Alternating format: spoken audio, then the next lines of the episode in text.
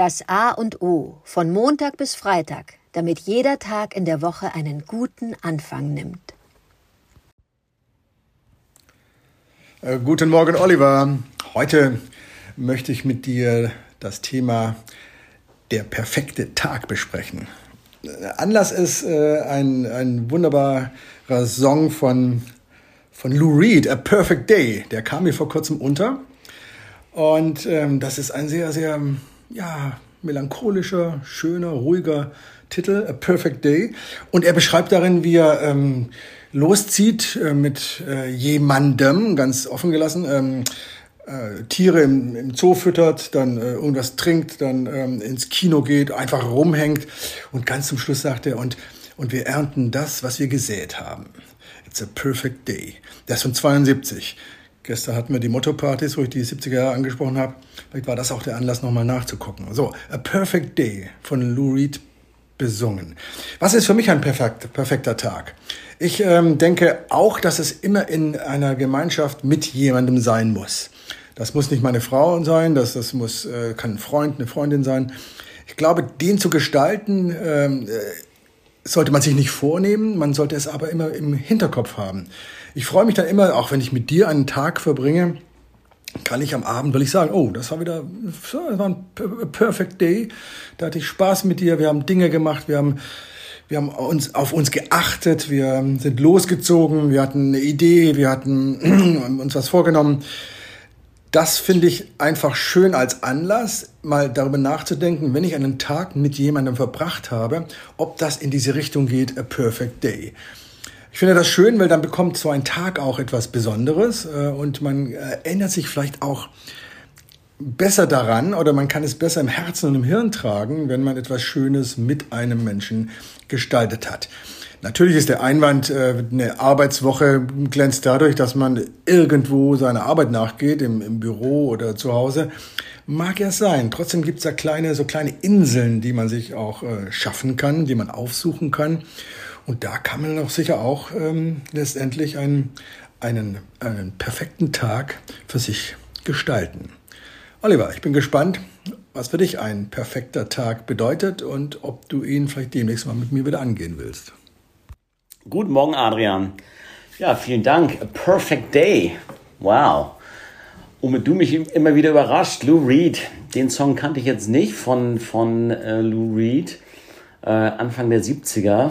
Wundert mich eigentlich. Oder ich hätte jetzt erwartet vom Inhaltlichen, äh, dass es eher ein Alterswerk ist. Lou Reed ist ja äh, äh, doch deutlich über 70 geworden, erst kürzlich, glaube ich, verstorben. Ich habe neulich eine tolle Dokumentation äh, über The Velvet Underground gesehen. Insofern A Perfect Day 1972. Ja, Lou Reed hat sich da äh, Gedanken gemacht und wahrscheinlich beschrieben, wie perfekt ein Tag sein kann, wenn man sich treiben lässt, wenn man jemanden hat, mit dem man zum Beispiel in den Zoo gehen kann oder im äh, Park äh, spazieren geht, ins Restaurant, ins Kino.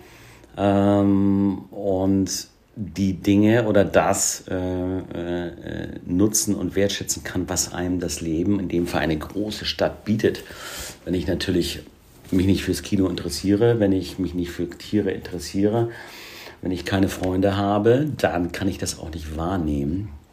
Wir hatten das mal in äh, anderen äh, äh Podcast-Folgen, einmal die Planung und einmal, was ist der, es wert, wenn du es nicht teilen kannst. Äh, das, ähm, manchmal ist für mich aber ein perfekter Tag, wenn es darum geht, wenn ich ihn einfach alleine verbringen kann. Das kann auch ein perfekter Tag sein. Es ist ein perfekter Tag alleine. Das ist, kommt ja selten vor, wenn, du, wenn man verheiratet ist, äh, zwei äh, Kinder hat, sind diese Tage, wo man mal ganz alleine ist.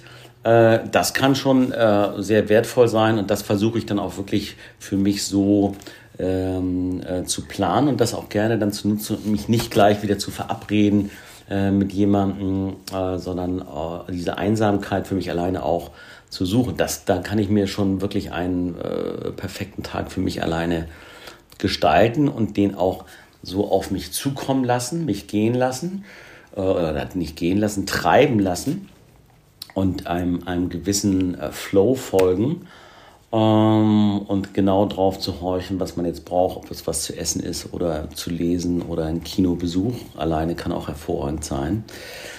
Ähm, und dann gleichzeitig in diese aktive Planung wirklich reinzugehen und sich das genau vorzustellen. Wie sieht mein perfekter Tag eigentlich aus? Was brauche ich dafür? Was fängt denn beim Frühstück an? Mit wem gehe ich essen? Mittagessen zum Beispiel? Gehe ich zum Sport?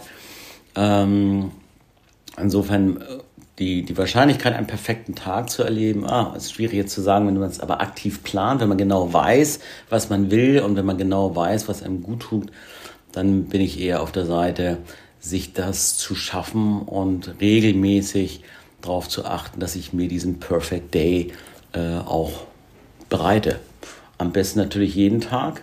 Das sollte ja das Ziel sein, dass ich jeden Tag weiß, was ich brauche und jeden Tag in der Lage bin zu sagen, Ja zu sagen zu Dingen und Nein zu sagen zu Dingen. Und ähm, ich glaube, das ist der Kern, der Schlüssel, das Nein sagen äh, zu, zu gewissen zu Sachen, zu Verlockungen oder Verabredungen oder spontanen äh, Dingen, äh, um einen perfekten Tag zu gestalten, weil der ist ja immer nur 24 Stunden lang. Ja, das meine spontanen Gedanken zum Perfect Day.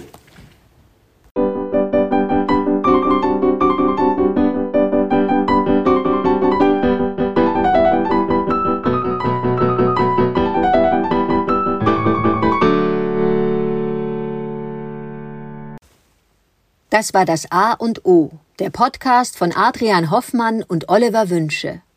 Möge es ein inspirierender Tag werden. Wir hören uns morgen wieder.